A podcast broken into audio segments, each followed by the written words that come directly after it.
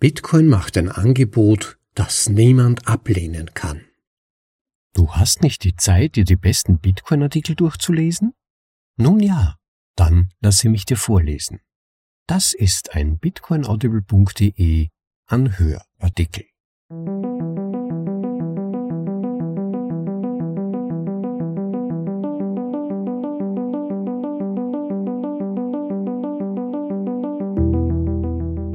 Beste in Bitcoin hörbar gemacht. Das ist bitcoinaudible.de. Willkommen zur Folge Nummer 143 von bitcoinaudible.de, dem Podcast mit den besten Artikeln aus dem Bitcoin Space für euch in die deutsche Sprache übersetzt und danach vorgelesen zum bequemen Anhören, ob unterwegs oder daheim. Daniel Kravish ist einer der ganz frühen Autoren im Bitcoin Space und ihm haben wir zum Beispiel den großartigen Text über Hyperbitcoinisierung zu verdanken, von dem ihr vermutlich schon gehört habt. Aber in diesem Text geht es um zwei fundamental unterschiedliche Blickwinkel auf Bitcoin die Perspektive der Investoren und jene der Unternehmer. Wer hat recht? Freut euch schon mal auf diesen kurzen, prägnanten Text, ein bisschen Nachdenkfutter als kleiner Snack zwischendurch und betitelt ist er mit Die zwei Ideologien in Bitcoin von Daniel Kravish. Im Originaltitel The Two Ideologies in Bitcoin. In der Bitcoin-Welt gibt es zwei Ideologien. Es handelt sich nicht um politische Ideologien, sondern um unterschiedliche Visionen über den Platz von Bitcoin in der Welt und wie die Akzeptanz erfolgen wird. Die eine sieht Bitcoin in erster Linie als Werkzeug und geht davon aus, dass die mit Bitcoin erstellten Anwendungen das sind, was die Menschen wollen. Und dass die Nachfrage nach den Anwendungen und Dienstleistungen der primäre Antrieb für die Bitcoin-Akzeptanz ist. Ein perfektes Beispiel für diese Sichtweise findet sich im Artikel Why You Should Stop What You're Doing and Start a Bitcoin Company. Übersetzt, warum du mit dem, was du tust, aufhören und ein Bitcoin-Unternehmen gründen solltest.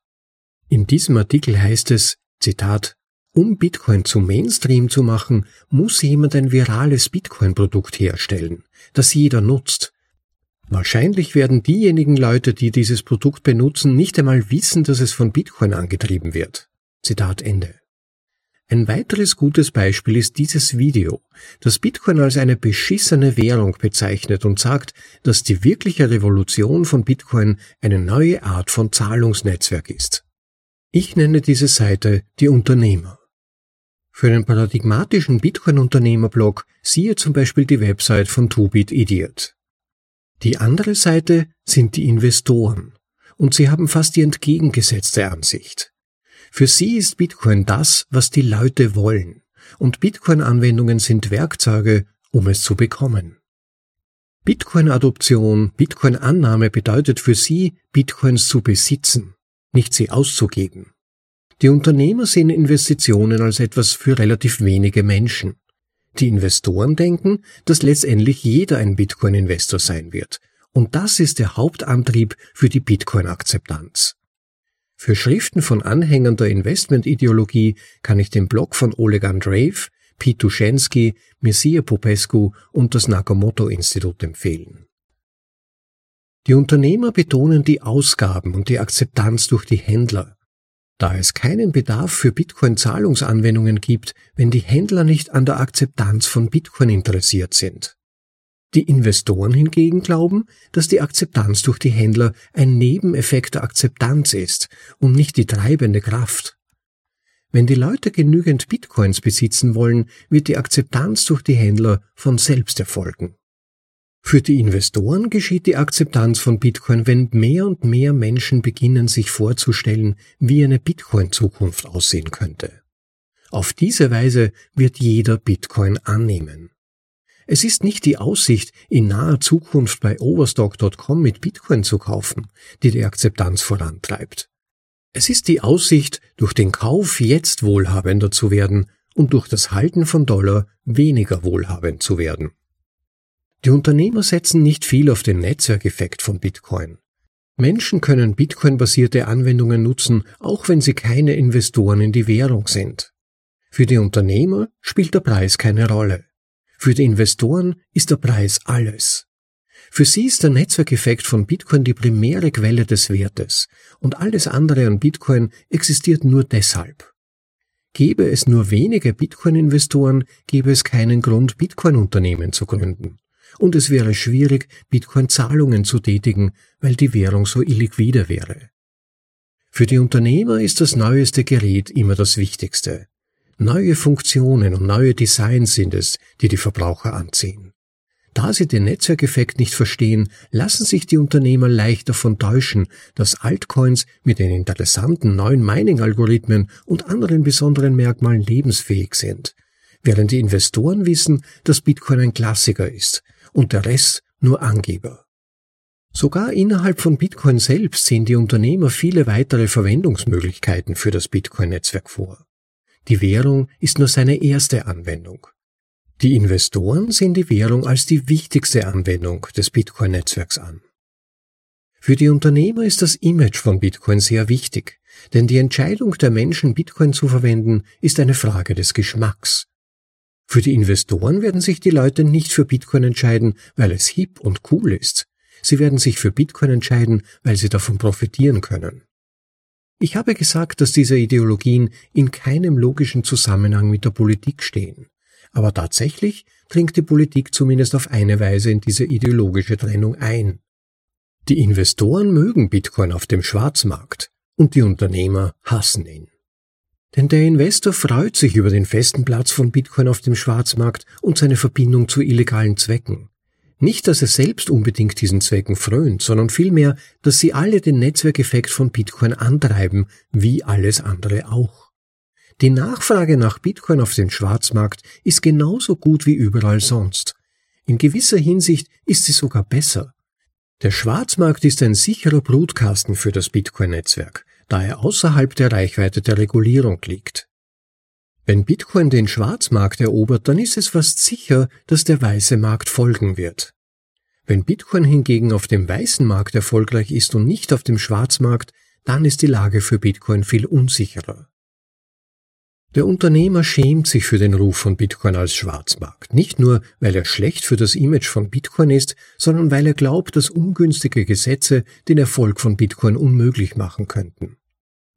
Wenn eine Regulierungsbehörde das iPhone illegal macht, könnte es zu einem Sammlerstück werden, aber es würde schnell aufhören, eine alltägliche Technologie zu sein.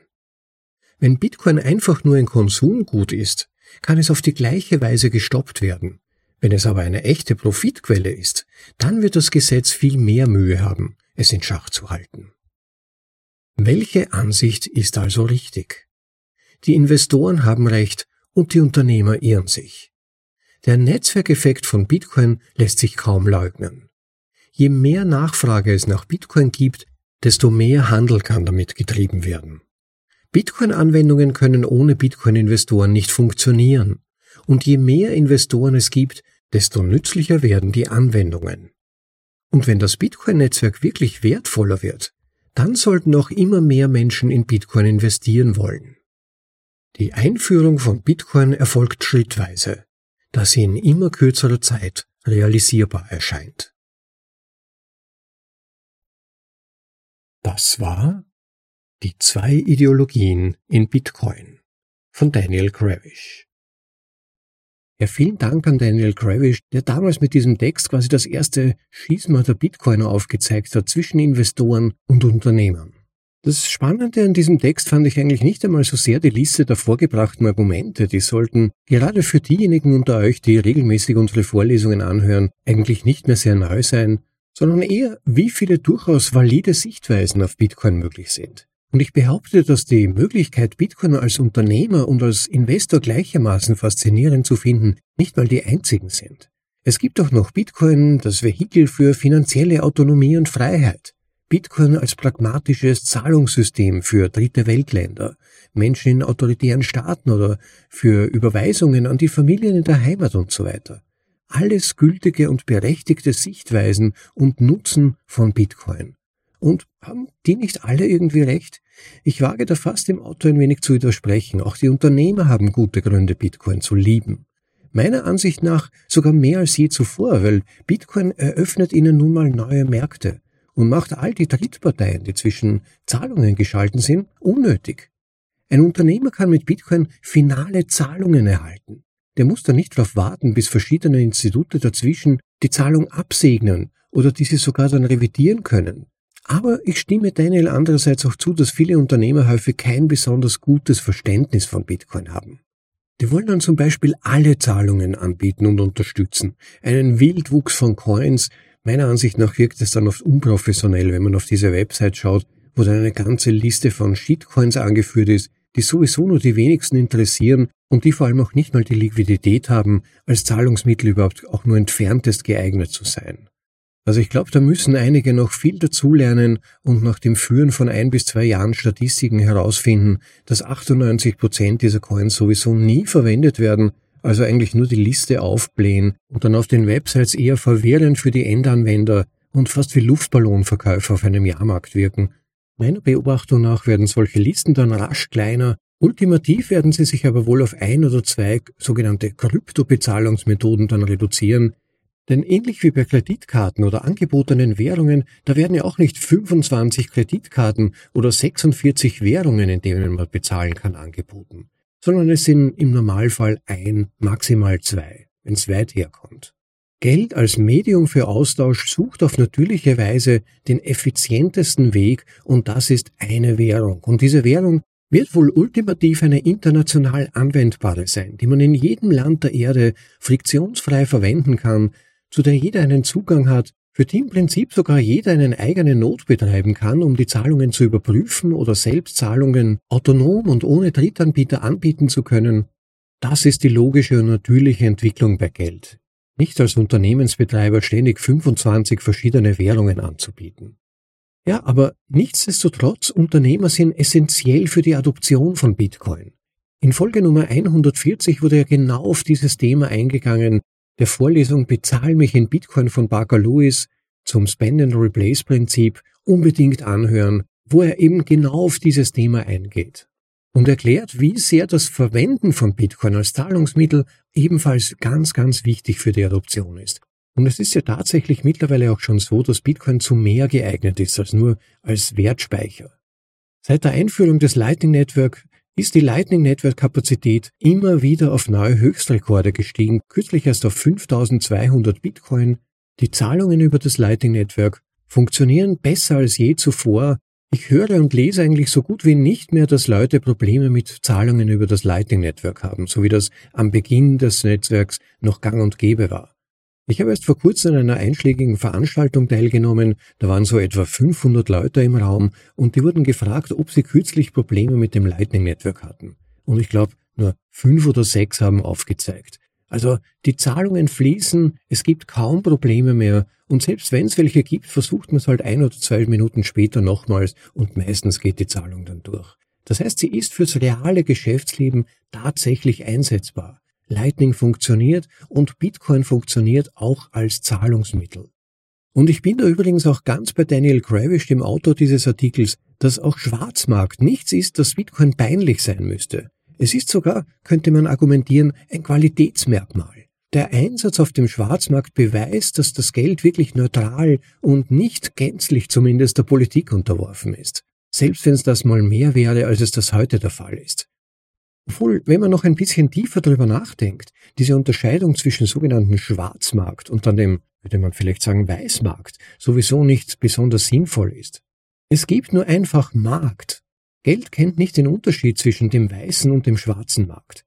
Und es sind doch gerade all diese traditionellen Eigenschaften von Geld, die Bitcoin so gut verkörpert, diese Teilbarkeit von Bitcoin, die Übertragbarkeit, Fungibilität und die Knappheit, die haben keinen Bezug zu staatlichen Gesetzen. Dass jetzt hier jemand kommt und sagt, das dürft ihr kaufen, das dürft ihr nicht kaufen, wie ein überstrenger Vater, der besser weiß, was für die Kinder sind. Wir sind erwachsene Menschen und sollten selber entscheiden dürfen, was wir kaufen und was wir mit unserem Geld tun.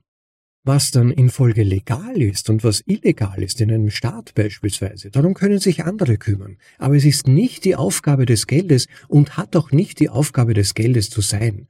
Insofern sind alle Maßnahmen, die irgendwie dazu führen könnten, dass Geldflüsse gestoppt werden oder revidiert werden, potenziell höchst gefährliche Tools und sollten nichts in Geld verloren haben. Jedes Kryptoprojekt, jedes sogenannte, das solche Features anbietet, hat eigentlich seinen Anspruch darauf verloren, sich Krypto zu nennen. Das hat nichts mehr mit dem zu tun, was die ursprünglichen Ideen von Krypto beinhaltet haben. Ja, Bitcoin sollte nicht mal regulatorische Genehmigung anstreben. Denn Regulierung führt ultimativ immer zur Reduktion der Nützlichkeit. Der Nützlichkeit für alle. Regulation, also wenn zum Beispiel Regierungen Möglichkeiten erhielten, dass Bitcoin auf dem Schwarzmarkt weniger nützlich wird, dann müsste man Bitcoin weniger dezentralisieren, weniger anonym machen oder seinen Nutzern weniger Kontrolle über ihr Geld gewähren. Aber es sind doch genau diese Eigenschaften, die die Menschen anziehen. Und da trennt sich dann die Spreu vom Weizen der Unternehmer. Wenn sich Unternehmer darüber beschweren, dass Bitcoin zum Beispiel auch für unter Anführungszeichen illegale Zwecke genutzt werden kann, dann versuchen sie offensichtlich nur Dollars zu verdienen. Aber jemand, der tatsächlich versucht, Bitcoins zu verdienen, sei es als Privatperson oder als Unternehmer, der wird viel mehr an der langfristigen Zukunft von Bitcoin interessiert sein und alle Eigenschaften von Bitcoin, eben unter anderem auch die Unzensierbarkeit und die Neutralität zu unterstützen.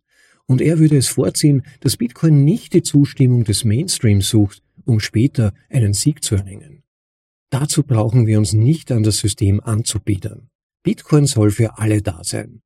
Und Daniel sagt zu diesem Thema der Schwarzmarktnutzung, aber auch generell zu Bitcoin als Zahlungsmittel, das habe ich für euch mal rausgesucht, wer Bitcoin heute ein bisschen benötigt, wird ihn bald sehr stark benötigen.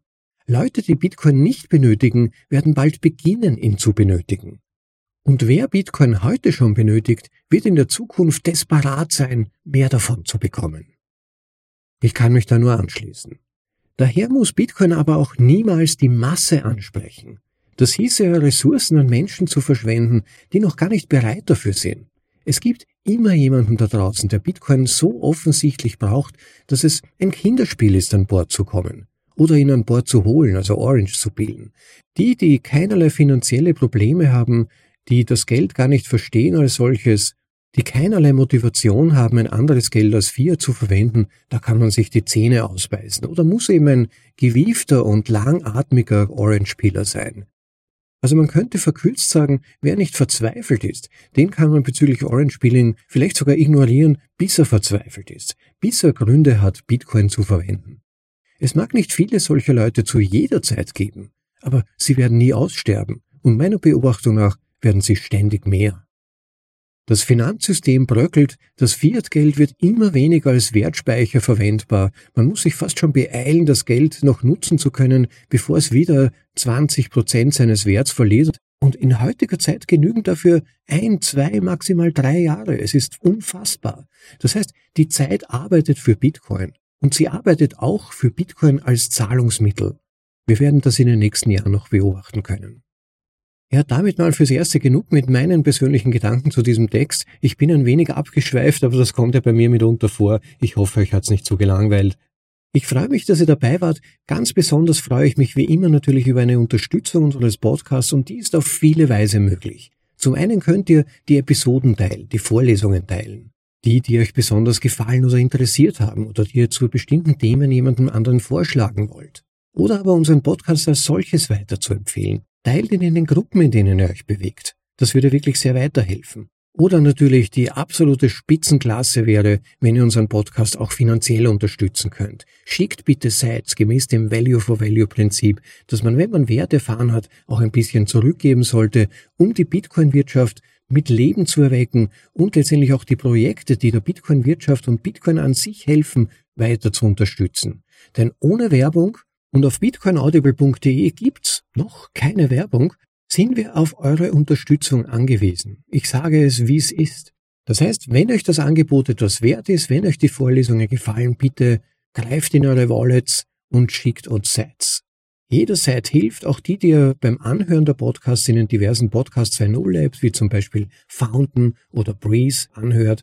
Wenn ihr da regelmäßig kleine Zeitbeträge schickt, hilft das weiter oder auch sich innerlich einen Stoß geben, sich ein Herz nehmen und einen größeren Seitsbetrag direkt an uns schicken. Möglichkeiten dazu findet ihr ganz einfach unterhalb des Podcasts als Begleittext angezeigt oder auch auf unserer Website bitcoinaudible.de. Tut das bitte, das wäre ganz nett. ein kleiner genereller Tipp noch, wem die Zeit bis zur nächsten Podcast-Folge zu lang vorkommt, sollte einfach auch mal in den älteren Vorlesungen stöbern. Wir haben uns wirklich bemüht, das Beste aus dem Bitcoin Space zu finden und insofern ist eigentlich jede Folge aus meiner Sicht anhörenswert. Blättert einfach mal durch oder wählt sie nach dem Zufallsprinzip aus und hört einfach mal rein. Es würde mich wundern, wenn darin nicht ein paar Dinge versteckt sind, die euch gefallen, inspirieren oder zu weiterem Nachdenken anregen. Ja, liebe Leute, es freut mich, dass ihr wieder mal dabei wart. Hoffe auch diese Vorlesung hat euch wieder mal gefallen und freue mich schon aufs nächste Mal. Bin schon wieder an der Vorbereitung der nächsten Folge. Bis dahin, genießt die Tage, genießt das Leben und ciao. Bis dann, euer Rob.